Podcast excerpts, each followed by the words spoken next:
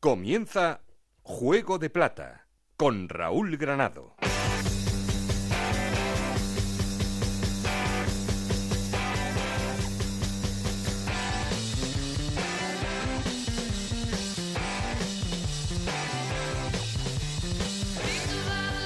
¿Qué tal? Muy buenas, bienvenidos a Juego de Plata, el podcast de Onda Cero en el que os contamos todo lo que pasa en Segunda División.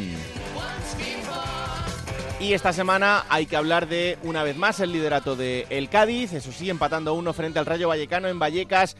Segundo es el Huesca, que también estaría en puestos de ascenso directo a Primera División. Y cerrando la zona de playoff, Almería, Fuenlabrada, Numancia y Zaragoza. Por abajo siguen en problemas Oviedo, Extremadura, Racing de Santander y Deportivo de La Coruña. Y tantos son los problemas en Santander que ha sido destituido el entrenador Iván Ania, el sustituto Cristóbal Parralo.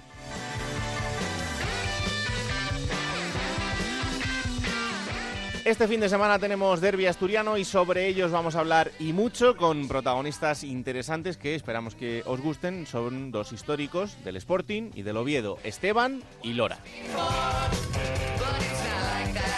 Y como siempre queremos seguir en contacto con vosotros y para eso ya sabéis que tenemos un perfil de Twitter que es arroba juego de plata y un correo electrónico juego de plata gmail.com. Aquí conmigo está el auténtico cerebro de este programa, Alberto Fernández, con Ana Rodríguez en la producción. No estoy solo porque... Esto es Juego de Plata, el podcast de Onda Cero en el que te contamos todo lo que pasa en Segunda División.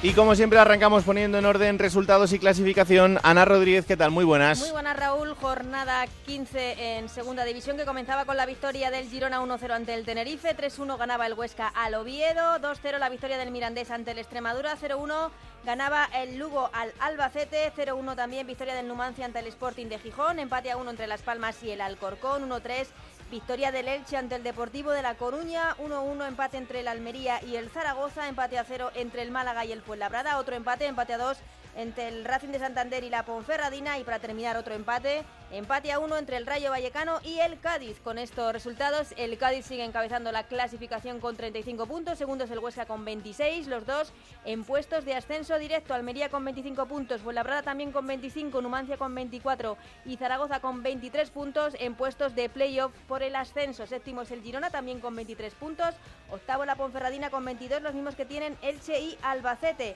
Décimo primero es el Alcorcón con 21 puntos, décimo segundo el Rayo Vallecano con 20, décimo tercero Las Palmas con 19, que son los mismos puntos que tiene el Lugo, décimo quinto es el Mirandés con 18 puntos, décimo sexto el Sporting de Gijón con 17, décimo séptimo el Málaga con 15, décimo octavo el Tenerife con 14 y en puestos de descenso Oviedo también con 14 puntos, Extremadura con 13, Racing de Santander con 12 y Deportivo de La Coruña con 10 puntos farolillo rojo. Bueno, pues así están las cosas. Este fin de semana el Zaragoza, un empatito con el Almería, no está mal. No está eh, mal, porque además sobre todo con las circunstancias con las que llegaba el equipo Almería. Claro, ¿no? Y, y frenando ese, esa dinámica de entrenador nuevo, en el caso de Almería, victoria segura, Victoria bueno, segura. pues mira. Más que nada era por las circunstancias en las que llegaban, sin delantero. Bueno, estaba Linares, pero salió en la segunda parte, menos mal. Pero sí, sí, no era, no era un partido fácil para el Zaragoza y, y yo creo que sí que se salvó, que se salvó bien. Claro que sí. Semana que viene Zaragoza-Albacete. Albacete, sí, sí, sí. Y tengo boda a la misma hora. Vaya. Sí, sí, sí. ¿Tenemos televisión en el sitio de la boda o...? Eh, pero es que estar, eso es muy mala educación, ¿no? Estar un amigo casándose y Bueno, con- un pinganillo igual. Yo sé que uno sí que va a estar ahí con el Sí, ¿no? móvil, seguramente. Seguramente. Pero porque es muy mal educado. También te digo que si pierde el Zaragoza igual se os atraganta la boda. O lo, lo damos todo ya. Ah, también, Es también. Es momento la otra versión. todo, ¿no? Yo creo que sí. Yo, creo, que, también, sí, sí, sí. Gracias, Anita. Un abrazo. Bueno, como siempre, arrancamos haciendo la llamada al líder. El líder una semana más es el Cádiz, así que nos vamos hasta Onda Cero en Cádiz. Hola, José Antonio Rivas, ¿qué tal? Muy buenas. Hola, ¿qué tal? Bueno, pues eh, el Cádiz que sigue al frente de la clasificación. Este fin de semana tenía un partido complicado en Vallecas, eh, ese empate a uno final, y vimos un Cádiz, eh, bueno, pues un poco en su modelo habitual, en la primera parte dejándole el balón al Rayo todo el rato, con un Rayo también eh, muy cómodo en esta faceta, pero la segunda sí que es verdad que el Cádiz se volvió a mostrar como un equipo sólido y pudo llevarse el partido. Sí, la verdad es que, bueno, pues un partido bien planteado de nuevo por los de Álvaro Cervera y que, bueno, pues demuestra que al margen del resultado final de los partidos, que evidentemente pues pueden ser los tres signos posibles, eh, el Cádiz compite hasta el final, compite todos los partidos y da siempre esa sensación de que lo puede ganar y en la mayoría de los casos también da la sensación de que se está jugando a lo que él quiere. Yo creo que, el otro día fue algo así, al menos durante la mayor parte del tiempo y bueno, pues eh, los de Cervera finalmente, mm, a pesar de adelantarse en el marcador, se llevaron un punto que yo creo que pueden darlo por, por bueno incluso. Mm. Eh, la verdad es que durante todo el partido se veía esa sensación de que el Cádiz en cualquier momento eh, podía marcar el, segundo, pero también tuvo momentos en los que sufrió eh, de cara a portería, porque el Rayo también tuvo oportunidad para, haber marcado el, segundo gol. La sensación es que, bueno, que, que al Cádiz está en este momento en el que le sale todo tan bien que incluso hasta le da igual, dice, vale, tú ten las tuyas que yo voy a tener las mías. Sí, y fíjate que, que, ese modelo de partido que es verdad que ocurrió el otro día durante unos minutos no le gusta nada de nada a Álvaro Cervera. ¿eh? A Cervera le gustan los partidos en los que pasan muy pocas cosas, en los que casi no ocurre nada. Lo que pasa que bueno, que el equipo se ve con, con ese poderío, con esa diferencia, con ese colchón que tiene, que bueno, cuando están los partidos en este intercambio de golpes, que normalmente el Cádiz pues suele esperar eh, agazapado su oportunidad, eh, bueno, pues en escenarios como los del otro día va por el partido y bueno, pues apuesta, ¿no? Y, y entra en ese intercambio de golpes. Eso ya te digo que, que no le gusta nada a Cervera, de hecho el otro día en sala de prensa pues decía que, hombre, que había cosas que corregir que, que muchas de, de, esas ocasiones que había tenido el, Rayo posiblemente habían sido provocadas por, por ese demérito, por esos errores o, por ese afán por, por ir a por el partido del Cádiz.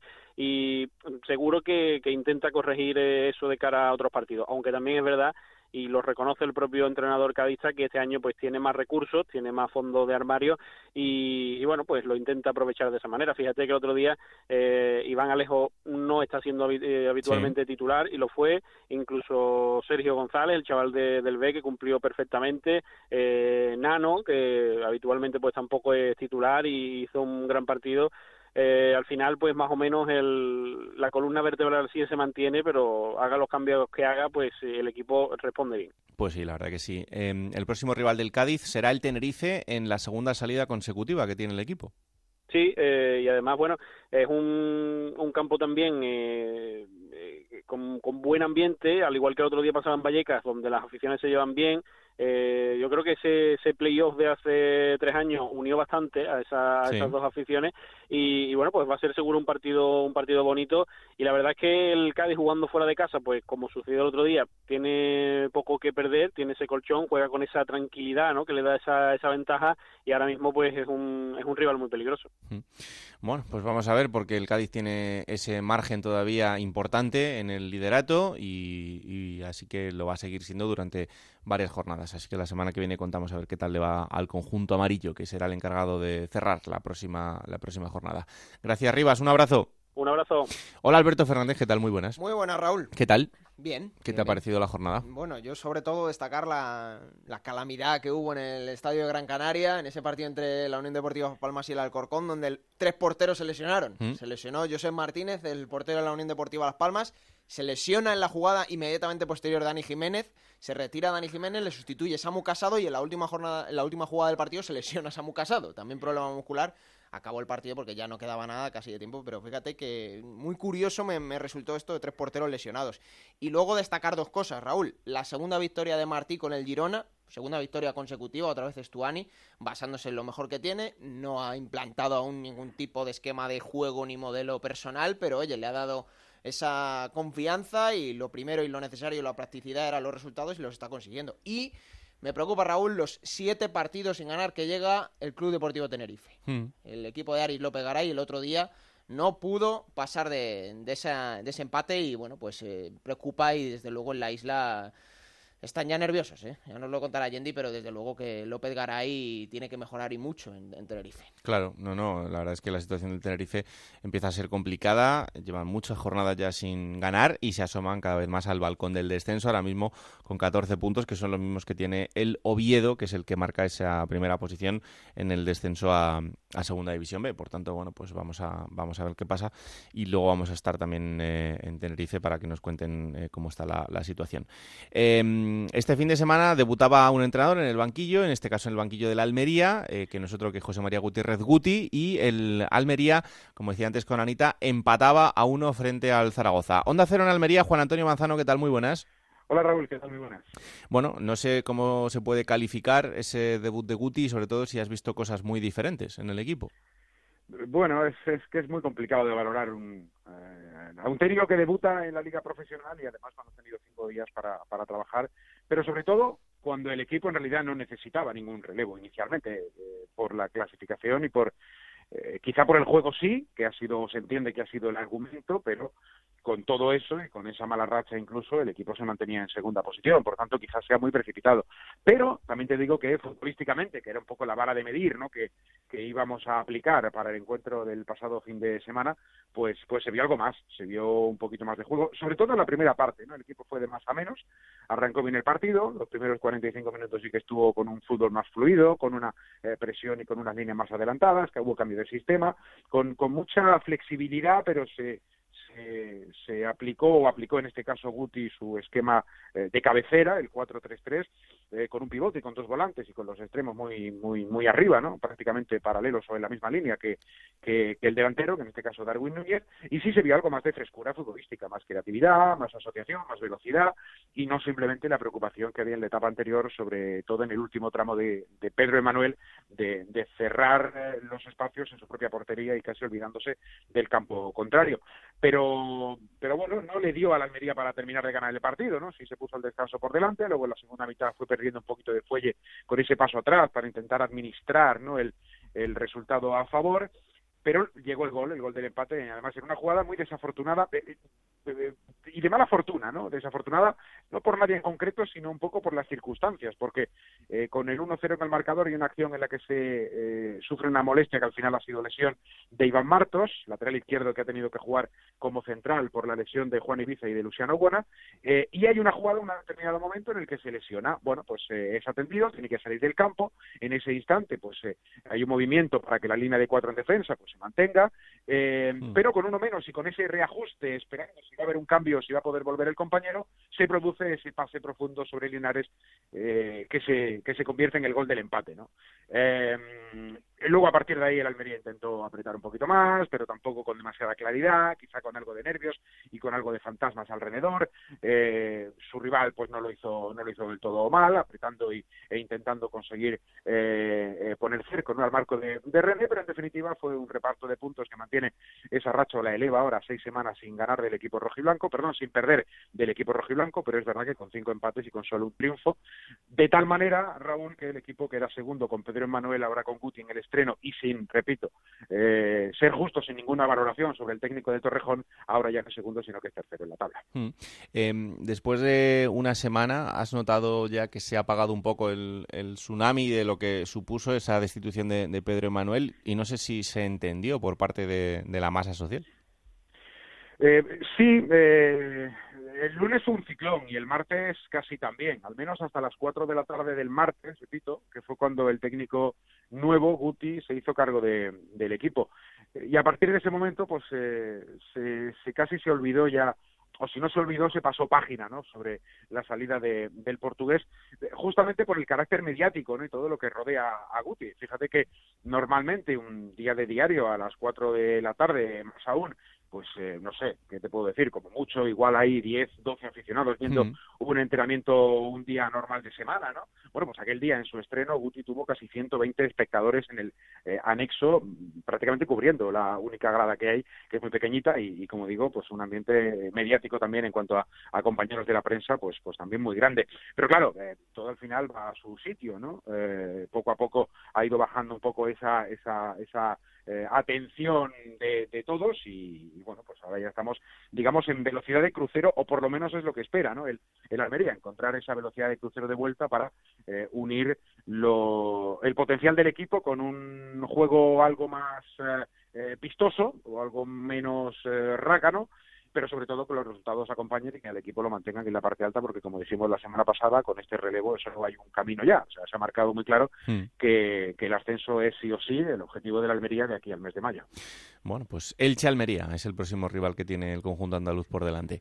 Gracias, Manzano. Un abrazo muy fuerte. Un abrazo. Chao, chao. Em, Alberto, la llegada de Guti, ¿qué te dice? Un entrenador del que eh, solo conocemos su faceta al frente del juvenil del Real Madrid, luego se marchó a, Turquía, pero formando parte del equipo técnico. Eh, bueno, vamos a ver, ¿no? Hay que esperar un poquito más. Sí, y es precisamente se enfrenta en su primer partido a Víctor Fernández, que es quien le eligió para dirigir ese juvenil del Real Madrid, ¿no? Casualidades del fútbol. A ver, ha sonado para banquillos de primera división. Eh, siempre las expectativas estaban ahí, pero muchos sentíamos que a lo mejor esa preparación no era la idónea, ¿no? En segunda división se va a ver claramente y lo vamos a ver durante todo el tiempo que pueda tener en Almería, ¿no? Un entrenador que sí que le gusta ser protagonista, que le gusta tener la pelota y que a ver si con los jugadores que tiene este Almería, que con Pedro Manuel eh, era un equipo muy vivaz, muy rápido, de contragolpear, de desmarques continuos, si puede tener esa adaptación yo creo que está preparado, ¿eh? Yo creo que en esta segunda división Guti puede dar un buen rendimiento, pero eh, a ver si este Almería, con la exigencia que está diciendo eh, Manzano y con, repito, la adaptación que tiene de los jugadores, pues eh, se le da bien. Desde luego le deseamos toda la suerte del mundo. Claro que sí, porque además la exigencia en Almería es máxima después del cambio de propietario y con ese objetivo claro de conseguir el ascenso. O sea que el reto que tiene por delante pues es importante, pero es verdad que el equipo es tercero y en una, buena dinámica, a pesar de que había entrado un poco en irregularidad en, en las últimas semanas. Vamos hasta Santander porque es la otra noticia del fin de semana, ya os lo contaba en el arranque, destituido Iván Ania, llega, llega Cristóbal Parralo, el Racing de Santander que es penúltimo en la clasificación, que este fin de semana empataba a dos frente a la Ponferradina que tiene 12 puntos. Onda Cero en Santander, Fran 10, ¿qué tal? Muy buenas. Buenas, pues aquí esperando a Cristóbal Parralo, que entrenará el miércoles a las diez y media por primera vez al Racing. No es Guti, es todo lo contrario, ¿no? un hombre muy discreto, muy tranquilo, perfil muy, muy modesto, pero quizás es lo que necesita el Racing, tranquilidad, porque es verdad que el Racing no pierde partidos, pero es que ha ganado uno de 15 y hay un ambiente muy enradecido. Ya el día de la Ponferradina se empató, pero dejando mala imagen y se empató a última hora y es que la Ponferradina en cinco minutos pudo golear al Racing, que no había estado mal, incluso iba ganando 1 a 0, pero a raíz de un error defensivo y encajar el primer tanto se vino abajo el equipo y hubo tres, cuatro jugadas en las que pues bueno la Ponferradina tuvo ocasiones clarísimas no eh, se vino abajo tiene la moral muy frágil el ambiente en Santander y en torno al racinguismo está muy enrarecido. Hubo gritos de chuti dimisión, no contra Ania, gritos de fuera fuera, algunos eh, pitidos, y quizás que Cristóbal Parralo, que es un hombre muy tranquilo, pueda, pues bueno, llevar otra vez el agua a su cauce y darle a este equipo pues eh, más estabilidad, ¿no? Que es que quizás lo que necesita este Racing, que, hombre, desde el principio de campaña se sabía que si iba a pasar mal, se ha intentado aguantar a Ania, darle fuerza, seguridad, pero al final yo creo que la situación ya era insostenible, no gana y al final yo creo que pues bueno, han optado por una solución más o menos rápida, aunque también gastan esa bala del cambio de entrenador, eh, quizás también eh, demasiado pronto, porque si sale mal lo de Cristóbal, pues no va a haber demasiado tiempo para la reacción, ni dinero sobre todo por el tope salarial. A ver, es que eh, tú lo decías, yo creo que todo el mundo debe ser consciente, el Racing acaba de llegar otra vez a la categoría después de mucho esfuerzo y de mucho trabajo para poder conseguirlo, evidentemente lo que se persigue es la salvación, pero, pero el equipo mm, lo normal es que esté en esa zona durante toda la temporada. Sí, lo que pasa que aquí, pues, eh, es que hace 11 años estaba jugando aquí el Salque, ¿no? Y estaba el Racing en la Copa de la UEFA. Hay mucha presión, es un estadio, el día que menos eh, gente va, el otro día, por ejemplo, el domingo ante la Ponferradina había más de 11.000 espectadores y suele haber, pues, eh, pues, siempre, eso es el mínimo, ¿no? Entonces, es mucha presión, lo decía Dani Toribio, que venía del Corcón, igual que Cristóbal Parralo, que, que aquí, pues, que se nota, ¿no? Ese, ese ambiente de fútbol, de presión, y en cuanto las cosas van mal, pues sí que es verdad que, los jugadores tienen que ser conscientes de, de, que es el Racing, que es un recién llegado a segunda división después de cuatro temporadas en segunda vez, pero que pues tiene un pasado detrás de fundador de la liga y mucha afición, ¿no? Por un lado eso gusta, pero en estas situaciones, pues evidentemente todo se complica un poquito más. Eh, tuvo Fran eh, Parralo en Coruña, en Alcorcón, de segundo a Manjarín, que es ex del Racing. ¿Va con él eh, ahora también, de segundo? Sí, lo tienen que confirmar oficialmente, pero en principio esperamos todos la llegada de Javier Manjarín, un hombre que estuvo aquí solo dos temporadas, una terminó con descenso de primera a segunda, pero que dejó muy buenas sensaciones, tanto en lo futbolístico como en lo personal. Y pues bueno, la verdad que será una gran ayuda para Cristóbal contar aquí con Manjarín, que ya conoce la plaza y eso siempre es importante. Bueno, pues vamos a ver porque el debut de Parralo va a ser frente al Lugo fuera de casa, así que el fin de semana veremos y luego analizaremos a ver si, si ya se empieza a ver algún cambio, si todavía hay que esperar un poquito más, eh, sobre todo cuál es la idea que tiene Cristóbal Parralo para este Racing de Santander y para esa meta de conseguir la salvación en Segunda División. Lo contamos, gracias Fran, un abrazo. A vosotros, un saludo. Y donde siguen las cosas eh, tremendamente mal es en Coruña. El Depor sigue siendo el colista de la categoría. Este fin de semana caía frente al Elche, además eh, de manera muy clara, eh, por 1-3 en Riazor, una nueva derrota. como os digo, 10 puntos son los que lleva ahora mismo el, el, Deportivo de La Coruña, a 4 del Tenerife. Es verdad que son pocos puntos, pero que la dinámica parece que, que, no cambia y la situación empieza a ser muy, muy preocupante. Onda Cero en Coruña, Juan Galego, ¿qué tal? Muy buenas. Hola, muy buenas, Granado, ¿cómo estamos? Pues yo no sé si el diagnóstico del enfermo va cambiando o sigue siendo el mismo que hace varias semanas, pero no se consigue dar con la tecla. Bueno, sobre el terreno de juego tiene momentos de mejoría, pero evidentemente que no le llegan absolutamente para nada. Luis César dice que está dando con la tecla, pero que necesita tiempo. Ya lo dijo en su presentación que esto no iba a ser de, un día ni de dos, que sino que iba a llevar bastante tiempo pues eh, curar al enfermo pero lo cierto es que siguen pasando las jornadas, sigue habiendo malas sensaciones, tan solo momentos puntuales, como te decía, de, los partidos. Los errores individuales están también pues eh, pagándolos muy caro el Deportivo. Eh, el pasado fin de semana hasta, falló Dani Jiménez, que, no es habitual que falle, y, bueno, ya pocos se salvan de, de, la quema, ¿no? Los aficionados están muy quemados, un clima muy enrarecido en todos los partidos, Ahora de cara al próximo encuentro, pues el Deport tiene un montón de, bajas debido pues a las ausencias por, por selecciones, también a las lesiones, tan solo tiene tres jugadores para la defensa, hmm. uno de ellos es Soma, que, lleva, que llevaba desde agosto lesionado, no ha jugado ni un solo minuto y lo tiene complicado Luis César, pero él dice que tiene solución, el otro día se mostraba satisfecho del juego de los suyos, no del resultado, dice que está mejorando el equipo, que está convencido en que lo va a sacar adelante, pero de momento las victorias no llegan y, y la afición se empieza a impacientar. Eh, yo no sé, pero el partido de este fin de semana se ha vuelto una final, porque es una Extremadura Deportivo de La Coruña. El Extremadura lleva cuatro derrotas consecutivas, tiene tres puntos más que el Depor. Si el Depor consigue ganar en Almendralejo, es verdad que dará un paso importante hacia adelante.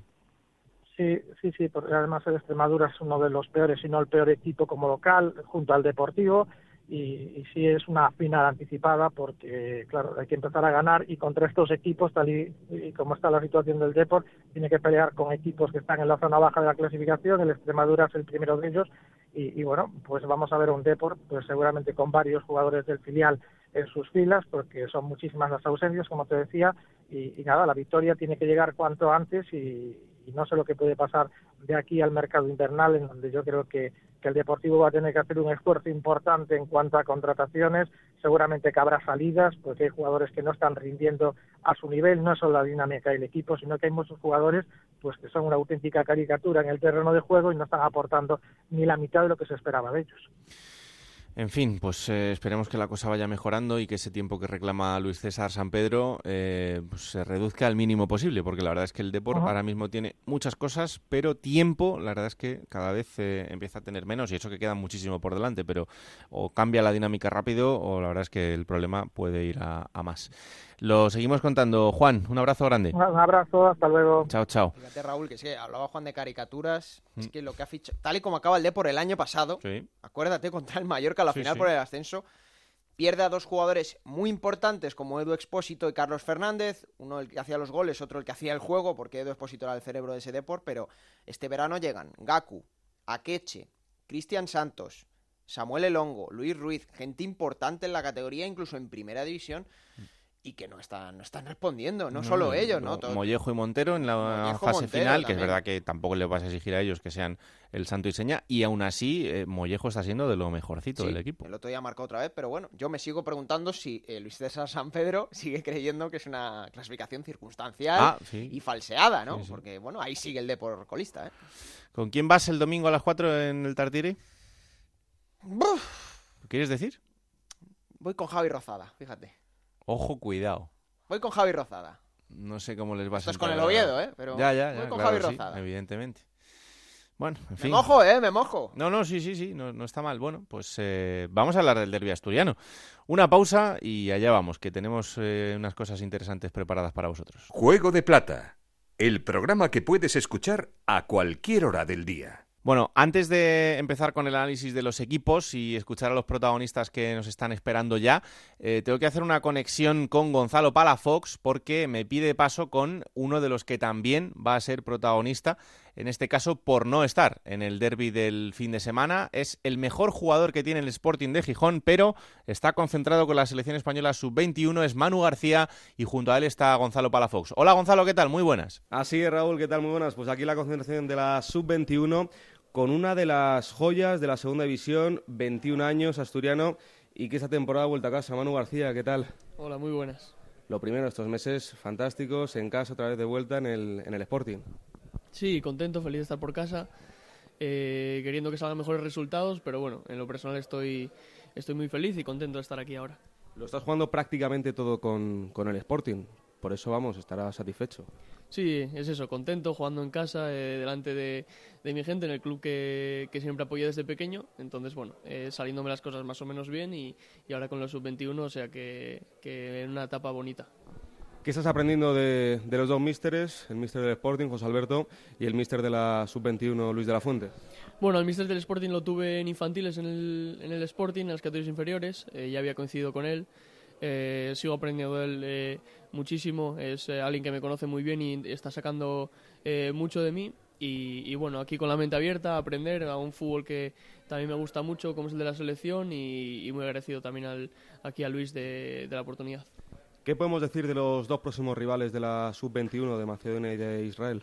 Bueno, probablemente los rivales más duros de la clasificación unos equipos muy fuertes físicamente, equipos que nos van a poner las cosas difíciles y que y que, por ejemplo, Macedonio aquí va a venir a, intentar sacar algo, ¿no? Entonces, bueno, eh, a, apretar, a estar todos juntos y a, sacar los, eh, si es posible, los seis puntos.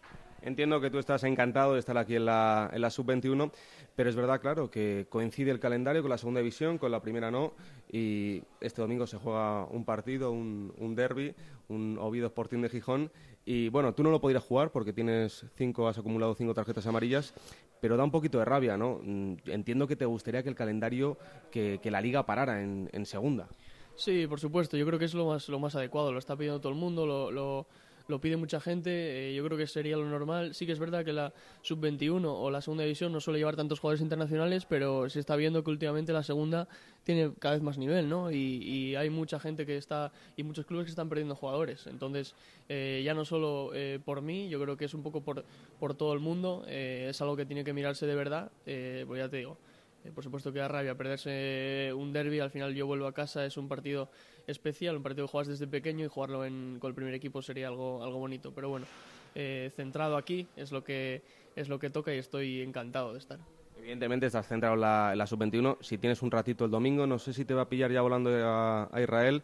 Intentará ver el partido, ¿no? Sí, intentaré verlo, estaré atento, eh, nervioso por el equipo, pero confiando en que vamos a sacar eh, tres puntos importantes. Seguramente que esta temporada para ti sea un sueño, porque estás jugando un montón en el Sporting, ahora estás con la sub-21 pero un sueño más grande sería ir a los Juegos, ¿no? Sí, por supuesto. ¿Te imaginas? Hombre, eh, ojalá, para eso estamos trabajando también. Eh, aquí a, intentar demostrar, a, centrarme aquí cuando estoy aquí y después a centrarme en el club, a hacer las cosas bien eh, y después que pase lo que tenga que pasar, ¿no? hacer el, trabajo y enseñarme y, enseñar todo lo que puedo hacer y luego, y luego veremos. Y la última, no te molesto más, se habla un poquito en Gijón de que, claro, que, el City tiene una opción de, recompra, tú estás tranquilo en casa, en lo único que piensas ahora mismo es en el Sporting, en esta temporada, y que luego ya, que Dios diga, ¿no? Sí, tranquilo. Eh, como ya digo, hacer las cosas bien, a trabajar para, para el Sporting, que es lo único que quiero. Al final, eh, todo el mundo lo sabe en Gijón, que es el club que yo apoyo, entonces eh, incluso más. Entonces, pensando solo en hacer las cosas bien y, después eh, veremos qué pasa. Pero bueno, la cabeza está en Gijón, en el Sporting y, ojalá estar muchos años. Manu, muchas gracias y mucha suerte. Muchas gracias. Venga, pues nos ponemos en modo derby asturiano porque es el gran partido de la jornada, el partidazo del domingo a las 4 de la tarde en el Tartiere, ese partido entre Oviedo y Sporting de Gijón, en un momento yo creo que complicado para los dos equipos, pero vamos a intentar primero saber cómo están los equipos y también hablar con gente que han sido muy importantes en ambos clubes. Empezamos por el local, por el Oviedo. Onda Cero en Oviedo. Chisco García, ¿qué tal? Muy buenas. Hola, ¿qué tal? Muy buenas, Raúl. ¿Cómo está el Oviedo? Bueno, pues estable dentro de la gravedad, ¿no? Se podría decir en este caso. El equipo ha regresado, ha vuelto a caer a puestos de descenso después de perder en Huesca. Acumula una racha que le ha hecho sumar solo un punto de los últimos nueve el equipo sigue teniendo y sigue mostrando bastantes problemas en defensa, pero sí es verdad que en las últimas comparecencias en casa el equipo parece un poquito más seguro, parece un poco más firme, lo demostró frente a la Almería en la última comparecencia y a eso se agarran los de Javi Rozada para pensar que puede ser posible llevarse el derby el domingo frente al Sporting. ¿Se la puede jugar Javi Rozada si pierde el derby? Yo creo que no, creo que tanto no. Hombre, evidentemente sería un golpe fuerte en la confianza y sobre todo en la bueno, esa buena dinámica que tuvo, esas cinco jornadas que acumuló sin derrotas, pero es verdad que luego tanto la visita a Málaga como el empate con el Almería como la derrota en, en Huesca, bueno, pues pueden minar un poco la confianza, pero bueno, hay que tener en cuenta ¿eh? que llegó al equipo en la jornada sexta con un punto, que ahora lo tiene con 14, que es verdad que está en descenso, pero que son los mismos que tiene el Tenerife y que está tan solo a tres, por ejemplo, del próximo rival, ¿no? del Sporting. Así que no, yo creo que todavía no, y sobre todo porque yo creo que el club, la entidad, no soportaría pues un vaivén más, ¿no? Es decir, ya son demasiados en tan poquito tiempo, la salida de Sergio Gea, la marcha de Joaquín del Olmo, la, el adiós de Michu, si ahora mismo se prescindiese Javi Rosada, entre otras cosas, no sé quién estaría al frente del club. Bueno, pues vamos a saludar al primer protagonista que nos escucha, que es alguien, eh, bueno, pues un mito dentro del, eh, del, Oviedo, alguien que vistió esa camiseta durante nueve años en dos etapas diferentes y que además es comentarista de esta Santa Casa, al que podéis escuchar cada fin de semana en el Transistor con Aitor Gómez y nosotros que Esteban. Hola portero, ¿qué tal? Muy buenas. Hola, buenas tardes. Bueno, encantados de recibirte aquí en, Juego de Plata eh, en una semana tan especial como es siempre la del derbi asturiano. ¿Qué tal? ¿Cómo estás? Bien, bien, pues la verdad que, fíjate, como no hay, no hay liga de Liga Santander, pues eh, todos miramos un poquito más abajo, la Liga Smartbank y el partido para mí de la jornada, obviamente, Hombre, claro. Pero creo que, que futbolísticamente hablando es, es el derby del Oviedo y el Sporting. Mm, claro que sí. El viernes ya, Aitor ya te meterá mal los dedos y eso, pero esto es más de, baño y masaje, ¿sabes? Aquí hablamos siempre de, la segunda división y, y por eso queríamos eh, saludarte hoy eh, para hablar de un Oviedo que, eh, fíjate, ha empezado la temporada como el Sporting también, en el que yo creo que la palabra que los define es la irregularidad. Sí, sobre todo los dos creo que tenían unas expectativas clasificatorias bastante más altas y lo que tú has dicho, el no conseguir resultados, eh, que es cierto de que consigues tres buenos resultados en segunda y estás arriba, pero no haber conseguido a veces ni dos seguidos, pues te condena, ¿no? A estar en puestos muy peligrosos y, y bueno, pues los objetivos muchas veces tienes que cambiarlos durante la temporada, ¿no? Y ser realista y saber que a veces eh, no mirar mucho para arriba y sí salvar la, la temporada, más en el Oviedo que lamentablemente tenemos la experiencia de haber estado incluso en tercera división, entonces mm. yo creo que eso nos tiene que dar esa experiencia, esa ventaja de cara a saber que este año hay que saber la categoría como, como sea. Es que eh, al principio decíamos, bueno, queda mucho por delante, pero claro, siguen pasando las jornadas, son ya 15, es un tercio del campeonato y sigue quedando todavía muchísimo terreno por recorrer, pero es verdad que la dinámica puede convertirse en peligrosa. Sí, sobre todo si, eh, si tu objetivo sigue siendo irreal, ¿no? Empiezas a decir, bueno, pues ya ganaré, ganando un partido sago el descenso, eh, pero al final tienes que ganarlo y tienes que conseguir varias victorias para dejar ahora mismo cuatro equipos por debajo de ti. A partir de ahora eh, o a partir de ese momento, eh, dependiendo de lo que quede, podrás mirar un poquito más arriba o no. Pero sí que es verdad que bueno, hay años que salen así las cosas, que eh, tu objetivo, además de estar al quinto año donde el grupo Carso había eh, puesto como objetivo ese quinto año el ascenso a primera división, pues eh, si no se puede dar, lo más importante, como decía el presidente que tenía en Almería, hmm. es estar en la, liga de fútbol profesional. Y a partir de ahí tienes opciones, ¿no? Pero si la pierdes es muy complicado volver y te lo digo por experiencia que cuando vimos con el Oviedo se hacía eterno aquello. Sí, sí, la segunda vez es un camino increíble. Eh, incluso ganando el grupo, luego nadie te asegura que, vayas a ascender y la verdad es que es, eh, yo creo que la categoría más dura en cuanto, en cuanto a eso, sin ninguna duda. Em, y, en estas, Esteban, que los dos mm, llegan en un momento que es un poco complicado, resulta que el derby es en el Tartiere. Esto para el jugador es un arma de doble filo, porque claro, si ganas parece que te da mucha más moral y que incluso puede ser eh, lo que necesites para salir de ahí, pero si pierdes eh, te deja muy tocado. Sí, a ver, eh, yo antes del partido, o sea, hasta que pita el árbitro prefiero jugarlo en casa. Es decir, todo el ambiente que se genera, toda la ilusión ¿no? que tiene la semana, ves a tus aficionados, se engalanan el estadio. pero una vez que pita el árbitro prefiero jugarlo fuera. ¿Por qué? Porque como que te quitas esa presión de tener que ganarlo, ¿no? Al final es eh, los derbis en cualquier categoría, ¿eh? Ayer, vimos un Sporting, un perdón, un Sevilla Betis, un Betis Sevilla, donde mm. lo más importante es no perder ese tipo de partidos. O sea, se, está convirtiendo en no perderlo. Por eso digo que el jugarlo fuera de casa te quita esa urgencia, esa necesidad como de, de ganarlo, que es lo que le va a pasar a Oviedo en casa, ¿no? El Sporting todo lo que sea, no perder será un resultado aceptable o muy bueno si gana. El Oviedo, si empata, pues eh, seguirán puestos de descenso, lo más seguro. Si gana es casi lo normal, ¿no? Porque juegas en casa. Entonces ya te digo, no es muy bonito antes jugarlo en casa, pero ante el partido yo siempre prefiero jugarlo fuera. Em, ¿Recuerdas el, primero para ti? Sí, joder, eso no se olvida nunca. No se olvida porque yo he tenido gran fortuna eh, de jugar en, el equipo del que eres aficionado, ¿no? Hmm. Eso, eso mm, cada domingo para mí era una fiesta, era algo importante, pero imagínate, ¿no? Cuando llega un derby. Y el primero fue en el Molinón, acaba de debutar en primera, es que estamos hablando también de primera división. Claro. Mm, sería mi cuarto, quinto partido. Es como tu bautismo, ¿no? Realmente en primera división, tu carta de presentación a todo el mundo, sobre todo a tus aficionados, y, y luego encima si el resultado acompaña como fue ese 1-2 en el Molinón, un partido bueno donde las cosas salieron muy bien a nivel grupal, por supuesto, y muy bien a nivel individual, pues no se te olvida por, por ser el primero, por el resultado y, bueno, por además por, por tu actuación que, también te vas contento. Claro. Eh, ¿Y cómo es ese día? ¿Cómo es el, el día de un derby? Imagino que ya la noche anterior será un poco de nervios y tal, pero desde la mañana, ¿cómo es? Sí, bueno, ahora me imagino que será más complicada por todo el tema de redes sociales, WhatsApp, y es más fácil, ¿no? Acceder a futbolistas, es decir, de aquella eran todo más bien llamadas, era la, tensión de, de, yo me acuerdo que, que la comida pues prácticamente nadie comía, ¿sabes? No, no te entra nada para comer, a pesar de que tengas que hacer una comida que es importante para el partido, no te entra nada, el desayuno, no te pasan las horas, quieres dormir la siesta y donde normalmente duermes una siesta plácida, ese día no la tienes, ya el desplazamiento es distinto, ya hay mucho más medidas de seguridad, eh, las últimas llamadas, ¿no? Notas ya quién te llama a última hora, hmm. llegas al estadio, la entrada al estadio no es una entrada normal, entras de otra manera, notas, ¿no? Eh, mucha más tensión, primero en ti mismo y luego, claro, cuando vas a la casa del tenor rival, pues notas que hay tensión hacia ti, es decir, vas como a, a quitarles algo, ¿no? Vas a intentar conquistar su casa y es bonito, es bonito, sobre todo luego el viaje de vuelta es más bonito. Si ganas, si ganas ¿no? Claro, todo eso ya es eh, que ganas de que salga mañana la prensa, a ver qué dicen. Hmm. Eh, no, no, no había internet como ahora, no iba tan rápido todo. Estás esperando al día siguiente a ver las críticas. Estás deseando ir a la calle a ver a tu gente, ¿no? A, que se sienta orgullosa de tu club, porque realmente ese día la gente sale feliz a la calle. Lo más emocionante quizá es eh, salir por las escaleras del túnel de vestuario cuando va a empezar el partido.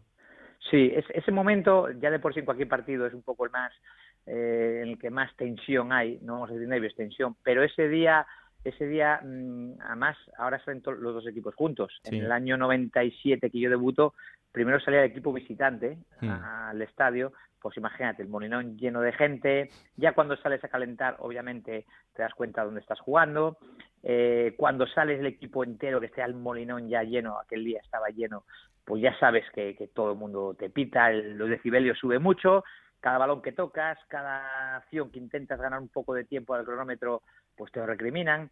Es, es todo, se multiplica todo, ¿no? Igual que lo bueno se multiplica para ti por mucho, eh, lo malo también se te multiplica. Pero sí, esos momentos previos a salir, esas últimas palabras de ánimo, de decir, chicos, es como salimos aquí ya y ya estamos solos. O sea, una esquinita muy azul con las mil personas que te dan para ir o mil quinientas y el resto sabes que vas a conquistar un sitio donde eres minoría, pero que si lo consigues, jolín, la gente se va a sentir muy, muy orgullosa de ti. Mm. Eh, ¿Y durante el partido el, jugador siente lo que pasa en la grada o ya te aíslas totalmente y bastante tienes con lo que tienes? Pues mira, yo no sé por qué era portero y está mucho tiempo solo y te da tiempo a, pensar, te da tiempo también a mirar, ¿no? No, no, estás participando, eh, eres consciente de muchas de las cosas que pasan. Yo te puedo contar ese día, por ejemplo, calentando, mm. me vino a saludar un compañero de universidad, muy, muy del Sporting, pero éramos amigos o compañeros de universidad, me vino a saludar y al irse le di un abrazo, eh, la verdad que antes podías acercarte mucho más a la gente, le di un abrazo en el mm. Y veo cuando sube las escaleras que le, le increpaban todos los aficionados del Sporting, ¿no? Porque él me, había venido a saludar a mí. Bueno, pues, pues es lo que pasa y durante el partido sí, te da tiempo a escuchar, te da tiempo a, ver las caras, ¿no? De los, de los aficionados y sobre todo, bueno, para su balón o el balón sale fuera, mientras vas a por él miras a la gente y ves pues cómo te quiere meter prisa. Sí, yo, yo normalmente en casi todos los partidos eres consciente de lo que pasa. Mm. Em, Esteban, ¿y lo echas de menos todavía? Hombre, si me ofrecieran jugar ahora el partido, firmaría. Eh, la verdad, la verdad que como todo el mundo, o he tenido muchos compañeros que me ha tocado ver su, su retirada, ¿no? Hmm. Eh, como que te vas poniendo o, o, vas preparándote de alguna manera. Pero date cuenta que fueron 22 años a nivel profesional, cada día haciendo lo mismo. Claro. Es decir, mm, cada día entrenando, cada fin de semana viajando, compitiendo en distintas categorías, pero al final el fútbol es más o menos parecido y sí lo echas de menos, sobre todo pues ahora que me estás preguntando, ¿no? Pues ahora me viene a la mente eh, pues ese día de Molinón o en el Tartier, ¿no? El partido de vuelta o incluso fíjate que era un derby menor porque era en segunda B, pero yo representaba a mi equipo, mi, primer equipo estaba en segunda B y hemos jugado contra el Sporting B, ¿no? Que para mí era hostia, algo estamos haciendo mal cuando jugamos contra el Sporting B. Pues todas esas memorias te vienen, claro que te vienen. Te vienen cada día pinceladas de momentos y además tengo la fortuna de que me vienen buenos momentos de, de buenas cosas. Mm. Eh, te pregunto por el Mister, por Javi Rozada. Eh, bueno, al final las circunstancias hacen que, tenga que llegar ahí. Eh, ¿Te da un plus el, ser un, alguien de la ciudad, alguien que conoce perfectamente la tradición del equipo? ¿Eso hasta dónde llega como entrenador? Mira, yo a Javi lo conozco, o sea, no, no lo conozco como entrenador, he hablado con él bastantes veces porque al final, bueno, pues tenemos amigos comunes y he cenado mm. con él alguna vez. desde que cogió el equipo no eh, hombre, lo primero que le desea es suerte porque él está en la circunstancia que a lo mejor estaba yo, que resulta que está entrenando al equipo del que es, él es aficionado.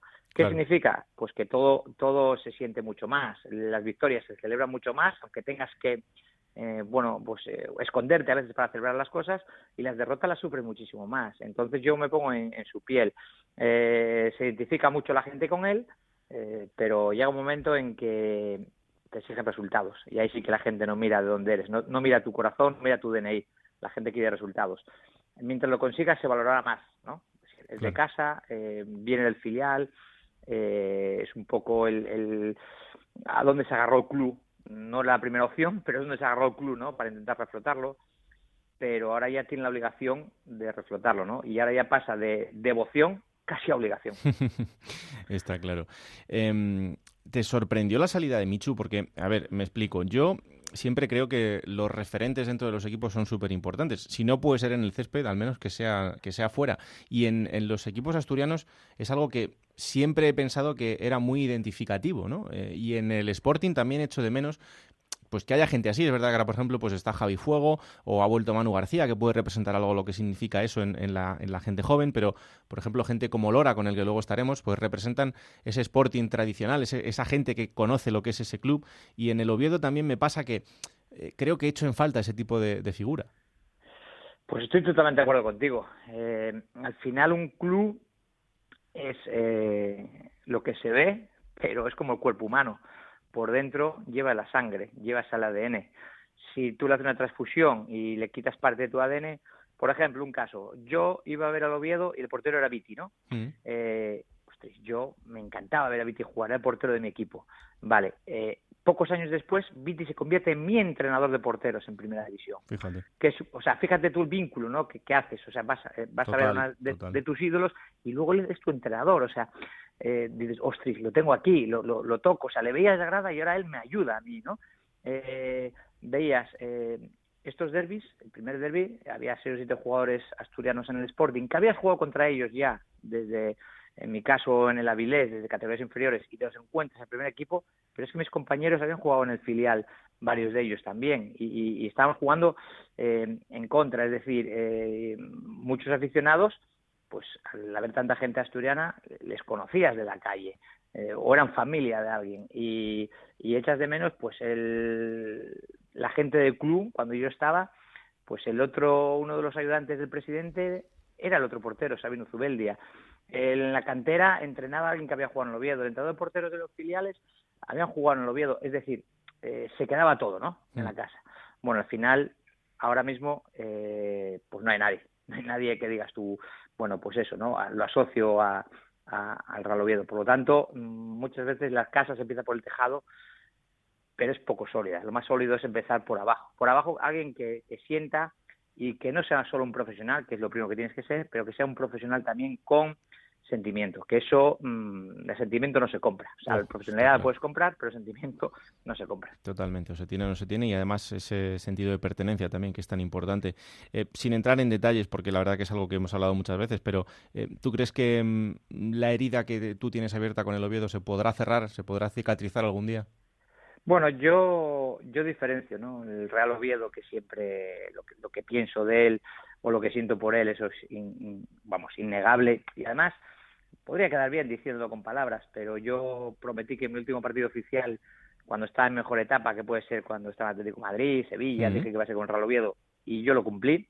Eh, lo que digamos es que, no comulgue con la gente que dirige ahora, pero bueno, eso es, es pasajero porque Oviedo tiene eh, noventa y pico años de historia y, y existió Oviedo antes de mí, después de mí, pero igual que de mí, de las personas que están ahora, existió antes, existirá ahora y existirá después. O sea que nadie es eh, nadie es eh, definitivo para el club. El club eh, solo definitivo es su gente, sus socios, su afición y eso vemos que año tras año es infalible. Eso es seguro. ¿Sabes lo que pasa? Que también lo que queda son los hechos y eso ya define a cada, a cada persona, porque eso sí se recuerda con el paso del tiempo y los tuyos pues eh, están encima de la mesa y son, y son innegables. Em, la última, Almería. Fíjate cómo ha cambiado eso, ¿eh? Jolín. Eh, pues el si te pilla a ti el jeque ahora. en, lo económico sería mejor, pero mira, era un club también al que le, bueno, que le tengo un cariño tremendo por, por el sentimiento de pertenencia, de decir, eh, entre muy poquitas personas eh, funcionaba. Es decir, eh, tú tenías un problema, sabías con quién tenías que hablar, los propios compañeros, cuando yo llegué, por ejemplo, en detalle, eran los que me ayudaron a buscar colegio, los que me ayudaron a buscar piso, es decir, cosas del día a día, ¿no? Y eso sí que, que fue un club que, que, bueno, pues yo, fíjate, la, como anécdota, fui a Almería y no sabía ni llegar, tuve que poner GPS. eh, cuando llegué, pues eh, lo pasé regular al principio y te puedo decir que seis años después me costó mucho venir y solo vine porque era el Real Oviedo, si no, no me hubiera movido ahí para nada. Y es un club que, que el otro día vino aquí a jugar, eh, tanto a Gijón como a Oviedo, y solo me queda una persona con la que hablar. O sea, te queda el delegado, bueno, los utilleros, pero realmente ha cambiado tanto que ni, ni, un solo compañero, bueno, son estas sociedades anónimas, pero es verdad que yo mientras estuve allí, em, o sea, me dieron el cariño antes de yo intentar ganármelo, ya tenía el cariño de la gente y eso también para mí lo considero como mi segunda casa y fue de los pocos sitios que valoré, si me tengo que quedar aquí a vivir, feliz también me hubiera quedado. Pues eso es lo importante, ¿no? Lo que, lo que queda después del fútbol y sobre todo las vivencias, que esas también son, son para toda la vida. Esteban, un placer, que disfrutes el partido el, el domingo y que gane el mejor, es lo que podemos decir. Sí, yo sobre todo que disfrute la semana siguiente, que significa que gana bien, ¿no? porque el partido se sube, pero luego la semana siguiente se disfruta Ay, amigo. cuando jugamos. Está claro. Y en vuestro caso, las ciudades están ahí a 50, 60 kilómetros, que todavía hay un poquito de, tranquilidad, pero imagínate en sitios como Sevilla o Madrid, que, es todo en el mismo sitio.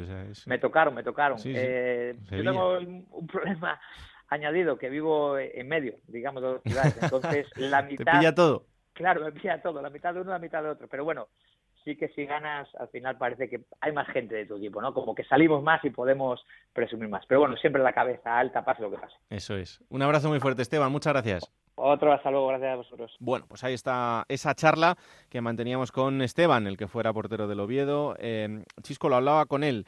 Eh, y no te lo he preguntado antes, ¿qué ha supuesto en la ciudad la salida de Michu? Porque yo se lo explicaba y, él me daba la razón. Eh, Considero que Michu es uno de los grandes referentes que tenía ese equipo, ese club en este momento dentro de la institución. Eh, ya no puede ser eh, en el campo, pero, eh, pero sí en la, en la parcela deportiva. Y con su salida creo que pierde parte de lo que es la identidad del club. Mira, yo tengo muy claro que cada uno de los jugadores históricos de los clubes pueden cometer errores, pueden tener aciertos, en algún momento, bueno, pues eh, puedes tomar una decisión equivocada. Es decir, hay que entenderlo. Es decir, al final todos somos humanos y todos tomamos decisiones a lo largo de nuestra vida que pueden ser más o menos acertadas, pero un club que no respeta y que no guarda a sus mitos es un club condenado a tener problemas siempre. Y el Real Oviedo en la última época no los ha sabido mantener, no los ha sabido cuidar y el último ejemplo es el de Michu. Es decir, ha sido una falta de respeto absoluta eh, organizar un casting de directores deportivos cuando él está trabajando en la Secretaría Técnica, cuando tres, cuatro, cinco días antes decían que la confianza era total en él. Y claro, cuando vas con alguien como que lógicamente le da exactamente igual el aspecto económico porque jamás ha antepuesto lo económico a sus decisiones personales, pues pasa eso, que se levanta un día, dice que se va y se marcha y no hay ningún problema, aquí y después gloria. Pero ha pasado parecido probablemente también con Esteban, ha pasado con más futbolistas en los últimos años y yo creo que el Oviedo por ese lado tiene, tiene un problema importante. Hmm.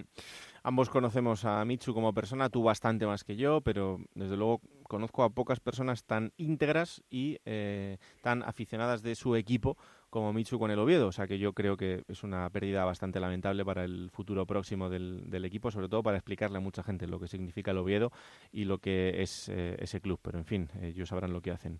Em, la última, una porra. A ver, mójate.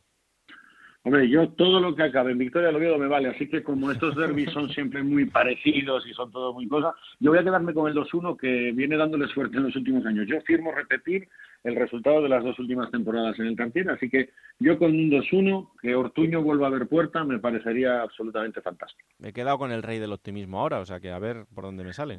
Bueno, escucha cualquier drama, ya lo sabes. No, escucha, ten cuidado, únicamente retira objetos punzantes porque con lo de la baja de Manu, de Manu eh, están al borde de saltar todos al piles de cabeza desde el molinón y bueno, puede ser una catástrofe lo que se viva en Gijón esta semana. Pues así está el Oviedo. Gracias, Chisco, un abrazo. Un abrazo fuerte. Bueno, pues esto en cuanto al Oviedo. Ahora, ¿cómo está el Sporting de cara a ese partidazo del fin de semana? Onda Cero en Gijón, Juan Gancedo, ¿qué tal? Muy buenas. Hola Raúl, muy buenas. ¿Cómo está el conjunto sportinguista? Pues tampoco muy allá en relación al Oviedo, la verdad. Es que es un auténtico dolor ver cómo está el fútbol en Asturias esta temporada, porque además cuando nos habíamos ilusionado un poco con dos victorias consecutivas hace 15 días, pues ahora ha llegado el trastazo. Derrota en Cádiz y sobre todo la del otro día frente al Numancia, yo creo que ya es sonrojante, un equipo impotente, incapaz de generar apenas ocasiones ante un rival Numancia que, bueno, no te metió más porque no quiso o mm. porque no acertó en la definición, porque Sporting viene de firmar dos partidos malos, hombre, el del líder es normal que lo puedas perder, pero el del otro día no y la gente está de uñas. El otro día despidió el equipo con gritos de fuera a fuera y encima pierde a su mejor jugador que yo creo que casi es el que marca la diferencia en este equipo, que es Manu mm. García. Y que se va con la sub-21. En muchas circunstancias también, incluso en la categoría, porque es uno de los mejores jugadores que hay en esta segunda división, sin ninguna duda, el eh, jovencísimo futbolista del Sporting de Gijón y como dice Juan, no va a estar en ese, en ese derby porque está concentrado con la selección española sub-21. Bueno, vamos a ponerle un poco de optimismo a esta parte sportinguista eh, con alguien que conoce perfectamente esa casa, que ha vestido esa camiseta durante 12 años eh, y que, aunque es de Móstoles, es muy de Gijón. Alberto Lora. Hola Alberto, ¿qué tal? Muy buenas. Hola, muy buenas, ¿qué tal? Encantados de tenerte aquí en, Juego de Plata. ¿Cómo estás? Muchas gracias, igualmente. Pues bien, bien, la verdad es que, bien, todo bien. Bueno, ahora en el Marino de Luanco, ahí en el grupo primero de la, de la segunda B, pero mm, este fin de semana está claro que vas a tener un ojito puesto en el Tartire.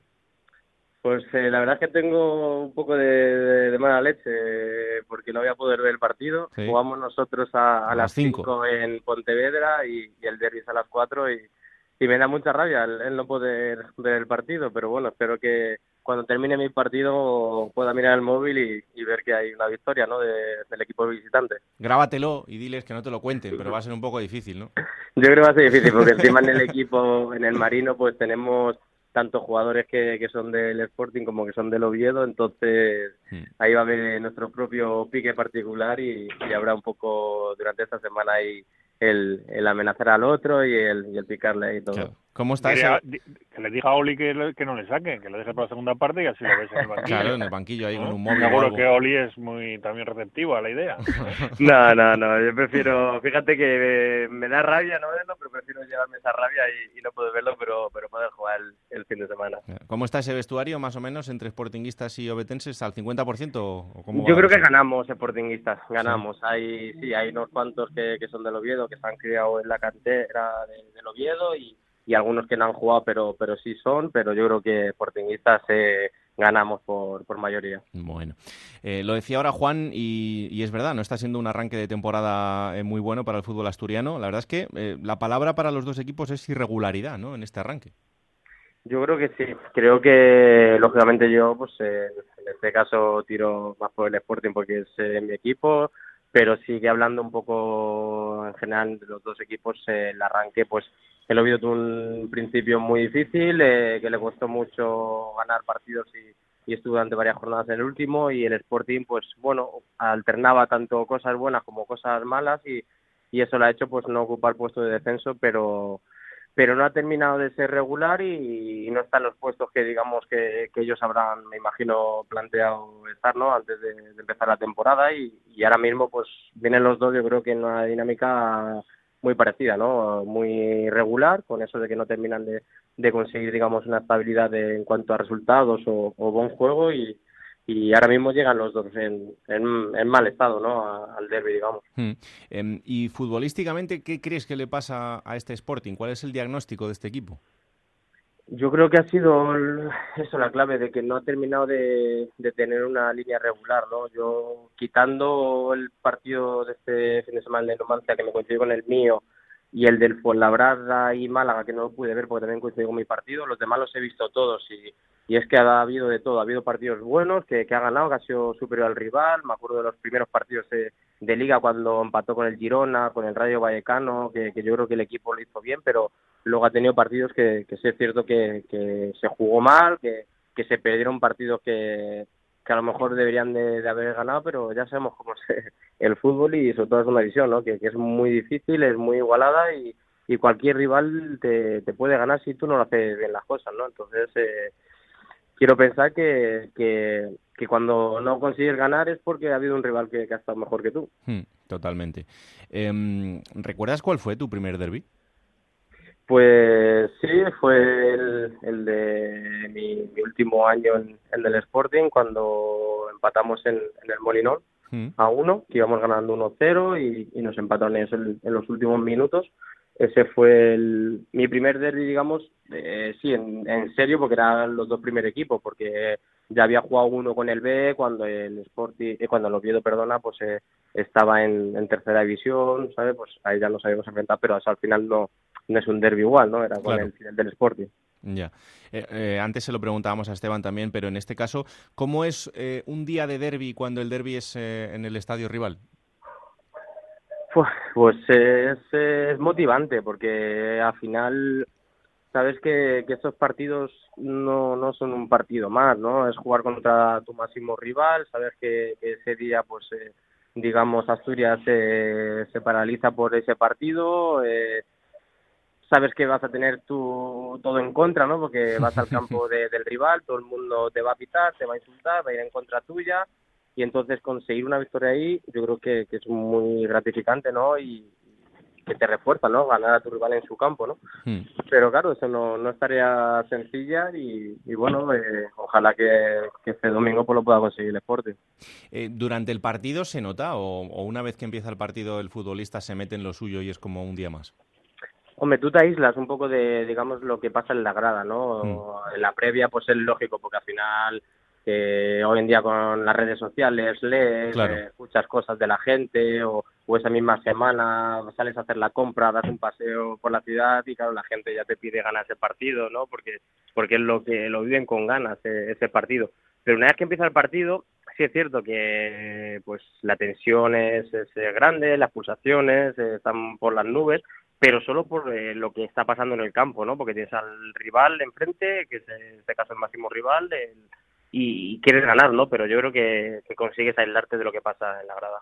Claro. Eh, fíjate, hay un argumento que eh, utiliza habitualmente el aficionado, ¿no? Cuando hay un gran partido como este y, el equipo eh, el equipo gana y está en una situación complicada, el aficionado dice, ¿y por qué no juegan así cada fin de semana? Pero claro, es que ese nivel es muy difícil, ¿no? Y hay muchos extras, además de lo normal de un partido, que convierten ese día en especial. Sí, es que, a ver, esa lectura yo, si te pones en la piel de, del aficionado, por una parte lo puedes entender, es como cuando nosotros, por ejemplo, estábamos en primera, que jugabas contra un, el Madrid o el Barcelona y mm. hacías un buen partido y ponías las cosas claras, ¿no? Claro, la gente se quedaba, joder, ¿por qué no juegan siempre así? No es que salgas más motivado a jugar contra el Madrid o el Barcelona, ¿no? Sino que simplemente ese partido tú no tienes nada que perder. Al contrario, solo tienes que ganar, porque vale que esto es fútbol y tú tienes que jugar durante los 90 minutos y puedes hacer las cosas bien y ser mejor que el rival, pero en teoría y en condiciones normales, jugar contra un equipo como el Madrid o Barcelona es que vas a perder. Eso es la teoría, lo más normal. Claro que puede eh, surgir sorpresa. Yo recuerdo que ganamos eh, al equipo, al Madrid de Mourinho en el Bernabéu 0-1, ¿no? Entonces, claro, la gente diría de, nuestra afición del Sporting, joder, ¿por qué no juegan así siempre consiguen ganar? Claro, es que si ganásemos todos los partidos como hemos ganado al Madrid, pues entonces, claro, lucharíamos por la Champions, ¿no? Pero no era el caso. Entonces, ese partido al final, pues eso, hay mucha tensión, hay mucha rivalidad, sabes que la afición pues está pendiente de ese partido, eh, para ellos también es especial el, poder ganar al Oviedo en este caso, tienen muchos amigos, familia, saber que luego hay ese pique que le puedes vacilar si has conseguido ganar, entonces ellos se lo toman de otra manera, ¿no? Pero lógicamente que, los jugadores siempre quieren jugar bien todos los partidos. Claro. Eh, eh, ¿Cuánto dura el reproche o la guasa después de haber ganado en, en días así, más o menos, ¿cuánto, cuánto viene a durar después de un derby? Mm, no, tengo la calculadora ahí a mano, pero yo creo que si ganas, el vacile puede durar hasta que tú quieras y, y cuando pierdes, pues lógicamente se te hace muy eterno, ¿no? Se te hace que, parece que no acaba nunca y, y que siguen y sacan otra cosa para vacilar, pero pero es que al final lo que tiene, eh, somos muy pasionales, el fútbol yo creo que se vive de una manera diferente a los demás deportes y, y al final es, no sé, yo creo que hasta en España somos así, ¿no? Todos los aficionados, pues cuando ganas parece que, que a veces no sabes ganar, ¿no? Y te excedes en, en la celebración o en la, digamos, en el vacile al rival y cuando pierdes, pues te parece que es excesivo el vacile que, que recibes, ¿no? Pero pero claro, esto siempre al final, cada uno se lo va a tomar de una manera o de otra según cómo sea el resultado. No, está claro. Em, lo decía antes Juan, y es verdad, el Sporting tiene una baja importantísima que es Manu García, menudo jugador, ¿eh?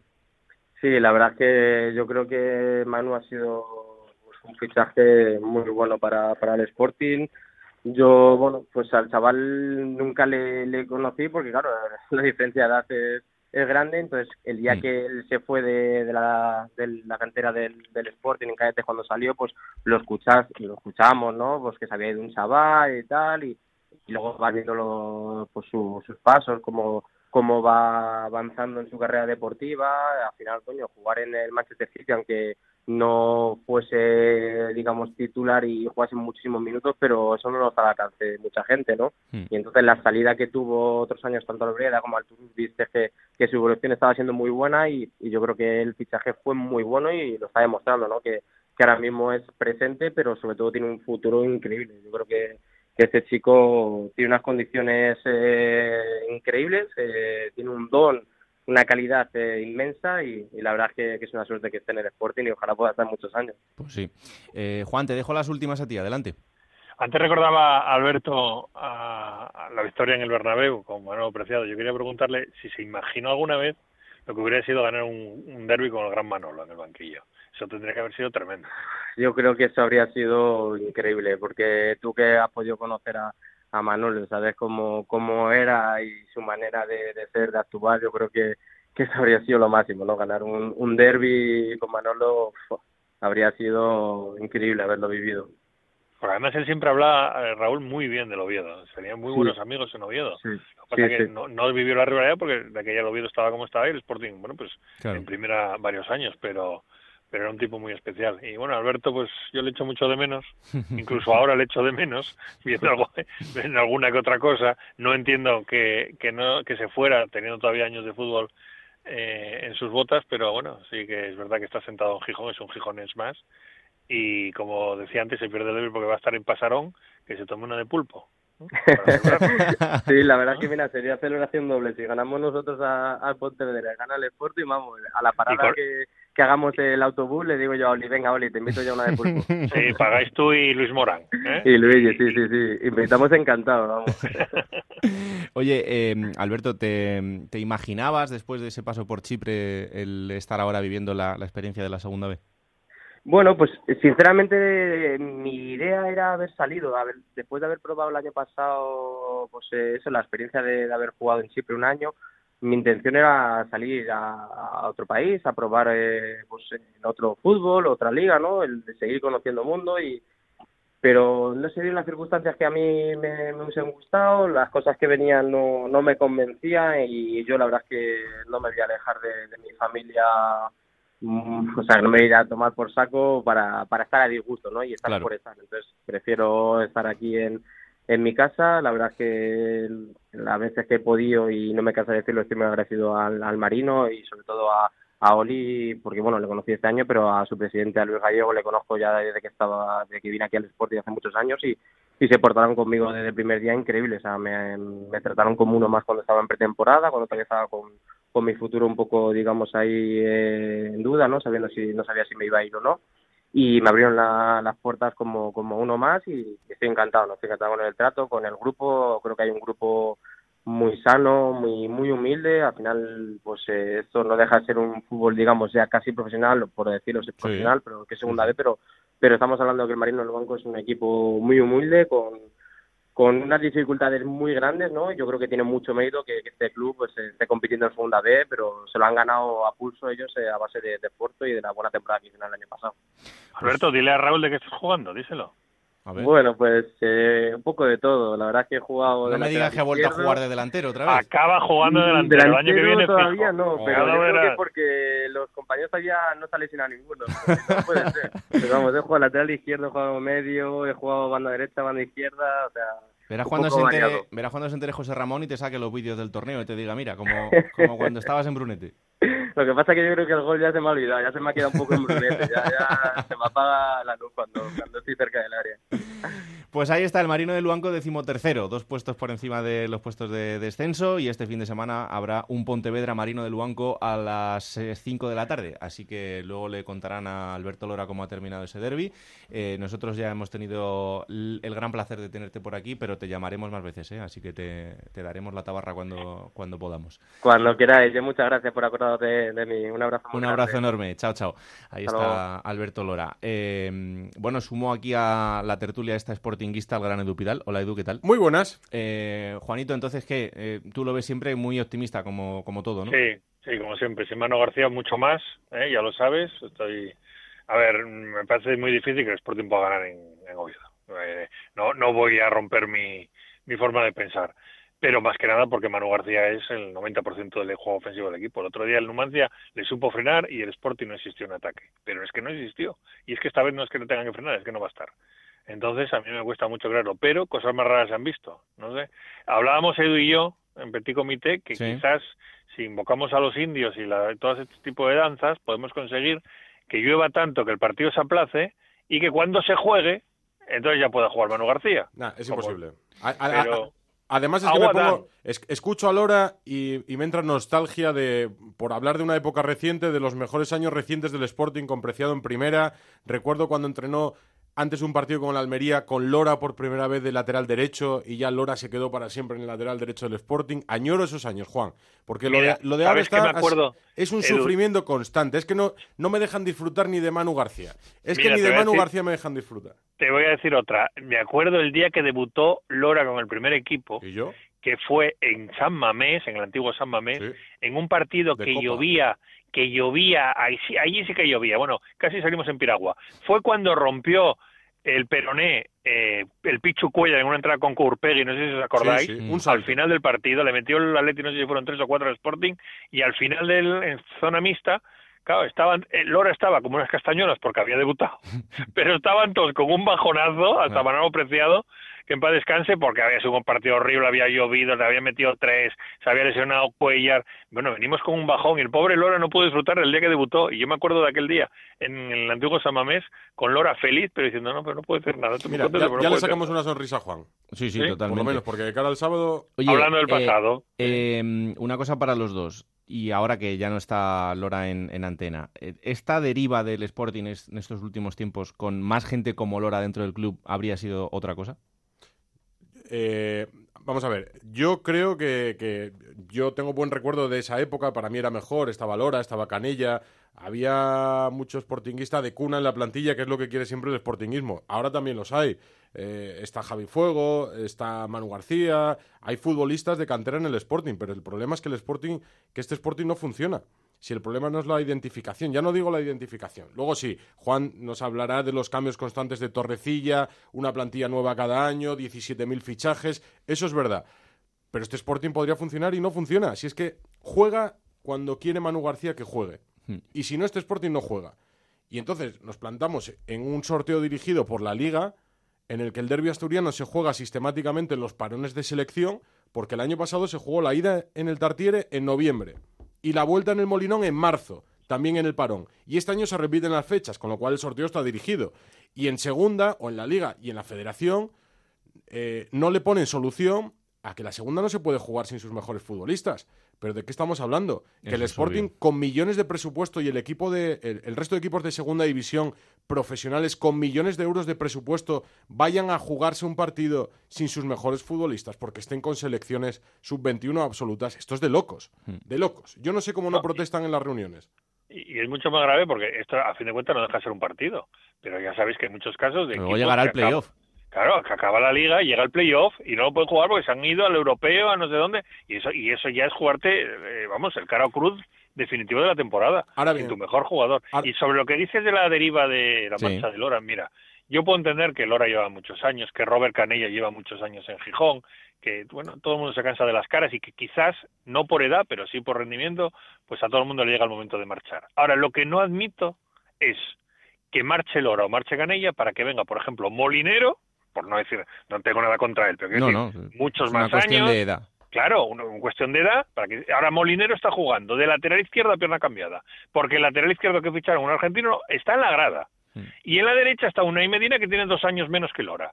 Y, y que, bueno, el chaval cumple y punto. Entonces, si la solución o la alternativa a la marcha de estos jugadores es jugadores de su nivel, más o menos, pues yo creo que mejor sería que se hubieran quedado, porque era los que hacían Sporting eh, desde muchos años atrás y los que la gente se, se identificaba con ellos. Ahora, si me dicen van a venir jugadores tremendamente superiores, pues vale, te lo compro. Pero es que es lo que no ha pasado. Es decir, has perdido tus emblemas para ahora arreglarlo con parches, porque que Molinero juegue en banda izquierda a pierna cambiada con 34 años y que Canella esté en el Lugo con 31 de titular, es un parche es un parche. Yo es que hace mucho que no disfruto con el Sporting. Es que no te dejan disfrutar ni de la previa, porque luego el Sportingismo se irá de mal humor si, si se pierde en el Tartiere. Pero es que ni de la previa se disfruta. Sin Manu García, todos los años sistemáticamente un problema. El año pasado, la derrota en el Tartiere supuso la destitución de Baraja. Este año, la derrota en el Tartiere puede eh, suponer la destitución de José Alberto. Si es que el Sporting llega con problemas todos los años al derby, desde que ha vuelto el derby. Mm.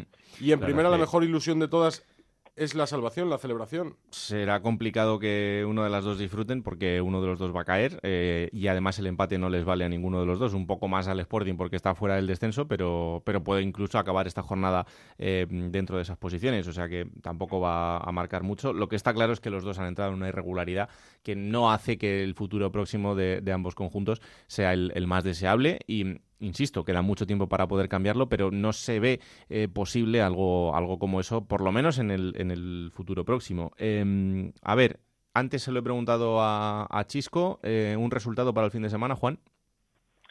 Ay, para que no digáis que soy cenizo, voy a decir 0-0. ah, ya me lo ha quitado. Yo iba a decir 0-0. Pues a 0-0 dime... va a llover mucho y no va a haber ocasiones, venga, 0-0. Dime otro, Edu. Porque la vida no anda muy allá. 1-1. Bueno, bueno. ¿Uno? 1-1. ¿Uno? Hombre, ¿Quién? Juan, yo soy el optimista. Entonces... un defensa lo puede meter. Bueno, gol de Álvaro Vázquez. Raúl, llevan los defensas del Sporting los centrales cuatro goles y los delanteros tres. A mí explícamelo. A ver, por favor. Bueno, pero es que Babín mete muchos goles. No, lleva uno Babín. no, va a ser en propia puerta del Oviedo, probablemente. ¿eh? Ah, encima para hacer sangre, ¿no? Un córner y un mal despeje o algo parecido. Madre mía, cómo está esta gente. Bueno, la semana que viene veremos. Gracias, Juan, como siempre. Un abrazo. Un abrazo, chao, un abrazo, Edu. Venga, hasta luego. Un placer que te pases por aquí, Edu. Me pasaré el lunes que viene a dar la cara. Claro que sí, un abrazo. Adiós. Plata o plomo. Soy el fuego que Pues tú me dirás. A ver, ¿por dónde quieres que empiece? Pues por el plomo. ¿Por el plomo? Sí. Mira, el plomo yo creo que refleja perfectamente la situación del Racing de Santander del que hemos hablado antes. Sí. La expulsión que ve muy Delgado el otro día, eh, fruto de la impotencia, fruto del momento que estaba viendo. Ha dicho Fran Díez, el Racing empata al final, pero esos minutos cuando marca la Ponfe el 1-2 hasta que consigue el empate el Racing, Mm. eh, se vivió un ambiente muy pero que muy tenso en el Sardinero. Ah, le pasó factura a Moy Delgado que vio esa cartulina roja y llegó muy tarde en la entrada fea. Y bueno, pues es un poco también como aviso, ¿no? Pero no me gustó y es eh, reflejo de la impotencia al momento que vive el Racing, así que el plomo para Moy Delgado. ¿Y la plata? La plata para un entrenador que creo que sin hacer mucho ruido ahí en la sombra está haciendo muchos méritos con el Numancia es Luis Carrión. Segunda victoria consecutiva, la primera fuera de los pajaritos, la que consiguió en el Molinón. Mm. Eh, el Numancia que están puestos de playoff y creo que sin hacer mucho ruido, con muy poquitas cosas, está sacando mucho, mucho de este equipo. Así que la plata para Luis Carrión. Pues ahí está, pues ahora vamos a jugar un poquito con Futmundo. Adelante. En Onda Cero, la Liga Juego de Plata Hamel, el primer campeonato oficial de Juego de Plata en Futmundo. He tomado decisiones drásticas esta jornada. A ver. He vendido a la mitad de la plantilla Bueno, y me ha dado igual. Bueno, he hecho cuatro puntos más, pero a ver, no tengo yo la culpa. Es que Claro. Dani Jiménez me ha hecho un menos cuatro. Entonces, claro, me ponen las cosas muy difíciles. Yo creo que tu puesto en la clasificación está falseado. Yo Está creo falseado, está falseado, lo diría Luis. César San Pedro, Claro. está absolutamente falseado, pero te digo una cosa, aquí veo yo otra eh, otra tendencia, sí. Sí, sí. Yo he hecho 42 puntos, ¿eh? Y me Bueno. ha salvado Isi Palazón, el jugador de la Ponferradina, que ha dado Claro. 13 puntazos, y Pulido, el central del Huesca, que me ha dado 10. Si no es por ellos, Mm. si Kugasama 0 puntos, Ortuño 3 puntos, bueno, Muy un, bien. Un, un- un auténtico desastre. 42 puntos he hecho yo, pero es que 82 son los que ha hecho Madre. L. Alberto Abad, que es el que ha ganado la jornada de la Liga Juego de Plata de Futmundo. Y en la clasificación general, Raúl, con 1030 puntos, ya hemos pasado de los 1000. Juan Antonio Burgos lidera esta tabla con Guati González, seguido de 992 puntos. Y ya sabes que Futmundo, junto con los amigos de Hummel, todos los eh, fines de semana, hace un 11 ideal de la jornada. Mm. El futbolista con mayor puntuación ha sido Miquel Rico, que hizo doblete con el Huesca. Jugador estrella, 17 puntazos en ese 11 ideal de la Liga Juego de Plata de Futmundo. Pues ya sabéis, a jugar. ¿Quién te ha dicho que no puedes jugar a ser entrenador de la Liga 1-2-3? Con Juego de Plata, Futmundo y Hamel tienes la oportunidad. No pierdas más tiempo. Únete a la Liga Juego de Plata Hamel y juega con nosotros.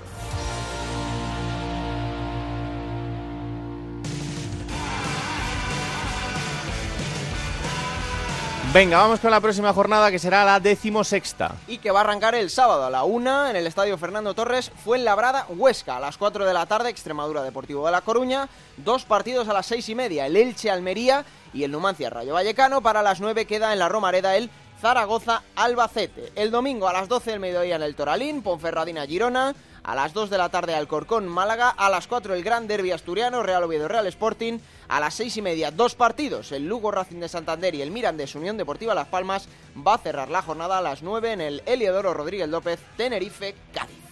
Bueno, pues eh, momento ahora para coger la máquina del tiempo, esa que pilota Pablo Llanos, para traeros los mejores momentos de los equipos de la categoría. Esta semana ha elegido el Cádiz.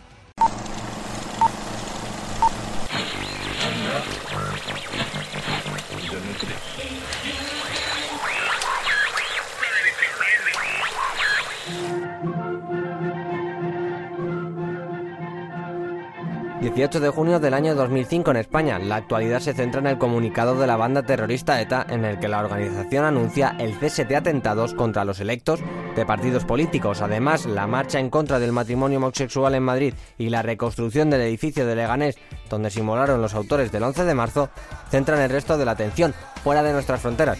Las futuras elecciones de Irán son el centro de la actualidad y Shakira junto a Alejandro Sanz son número uno con su single La Tortura. Sin embargo, y aunque pueda parecer mentira, hay dos ciudades vecinas que tienen una pequeña visión distinta de lo que está pasando. Tanto en Cádiz como en Jerez de la Frontera las cosas son distintas porque hoy se juega un derby gaditano, pero va mucho más allá de ser un derby cualquiera. El Cádiz Club de Fútbol tiene la oportunidad de regresar a la primera división, mientras que el Jerez Club Deportivo la oportunidad de marcar el ascenso al eterno vecino. A este partido el Cádiz llega segundo y con la obligación de ganar sí o sí para asegurarse competir en la primera división el año que viene. Eibar y Recreativo aún pueden pasar a los amarillos. Enfrente, el Jerez Club Deportivo viene de haber cambiado de entrenador en la jornada 21 y en la actualidad tiene como míster a Enrique Martín Monreal. El Cádiz, entrenado por Víctor Espárrago, salía con Armando, Varela, Abraham Paz, De Quintana, Raúl López, Enrique, Fleurquín, Pavoni,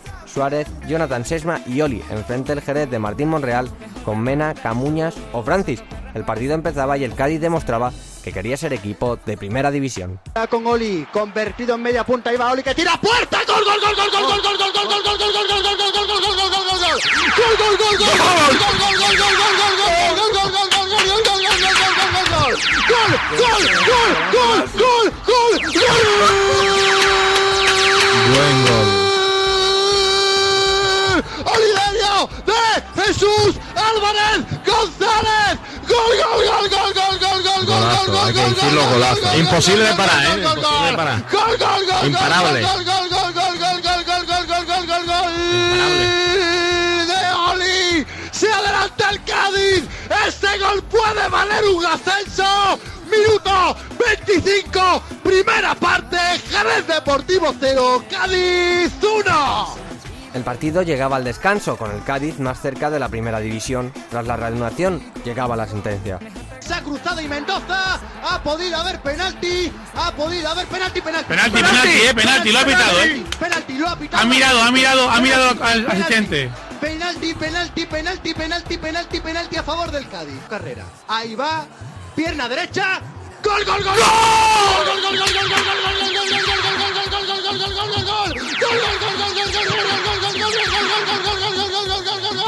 gol, gol, gol, gol del Cádiz. Gol, gol, gol, gol, gol,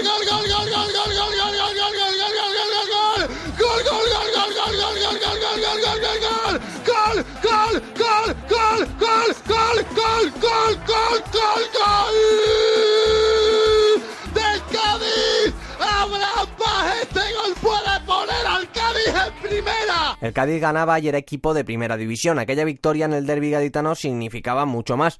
La derrota del Alavés hizo campeón al Cádiz que subiría a la máxima categoría del fútbol español con el título de la segunda división. Lo demás, como se suele decir, es historia. Bueno, pues ahí está, esos eh, momentos vividos con el Cádiz y en la voz del gran Pepe Grima, que antes estaba aquí en Onda Cero y que ahora es ese gran jefe de comunicación que tiene el Cádiz eh, y con el cual trabajamos también y tan a gusto. Eh, pues hasta aquí este capítulo de Juego de Plata. Hay que recordar que este fin de semana sí hay fútbol en segunda, para el fútbol en primera. Seguimos con este debate abierto de si el fútbol en segunda también debe parar. Yo creo que sí, porque estamos llegando a un punto en el que los equipos tienen jugadores importantes y que se van a perder una nueva jornada. En este caso, todavía igual alguno no le da mucha importancia. Cuando llegue el playoff y se la estén jugando, ahí ya veremos si ponen el grito en el cielo una vez más. Pero, en fin, eso será, eso será otro debate y que esperemos que eh, más pronto que tarde esté encima de la mesa. Habrá que vivir el fin de semana en Radio Estadio. Habrá que vivirlo. Yo me alegro porque cobra más protagonismo la segunda división, Claro. que también se lo merece, pero es muy cierto lo que tú dices, Raúl. Y lo hemos tenido, eh, por ejemplo, un botón en este programa, Manu García, ¿no? El Mm. Sporting invierte 4 millones de euros, es su mejor futbolista y lo tiene que perder para probablemente uno de los dos partidos más importantes de este año, que es uno el derby asturiano. Bueno, que se la hagan ver. Desde luego tenemos un gran derby para disfrutar y, como digo, una jornada en fin de semana en Radio Estadio para cobrar protagonismo en la segunda. Toda la jornada en Radio Estadio, el domingo el resumen en el Transistor. y Aquí estaremos el martes para eh, contaros todo lo que haya pasado en detalle en una nueva jornada de Segunda División. Ya sabéis, esto es Juego de Plata, el programa que tenéis disponible cada martes a partir de las 5 de la tarde en Onda Cero.es para que lo descarguéis, lo compartáis y sobre todo le digáis a todo el mundo que existe este bendito programa que hacemos con tanto cariño. Que la radio os acompañe. Chao.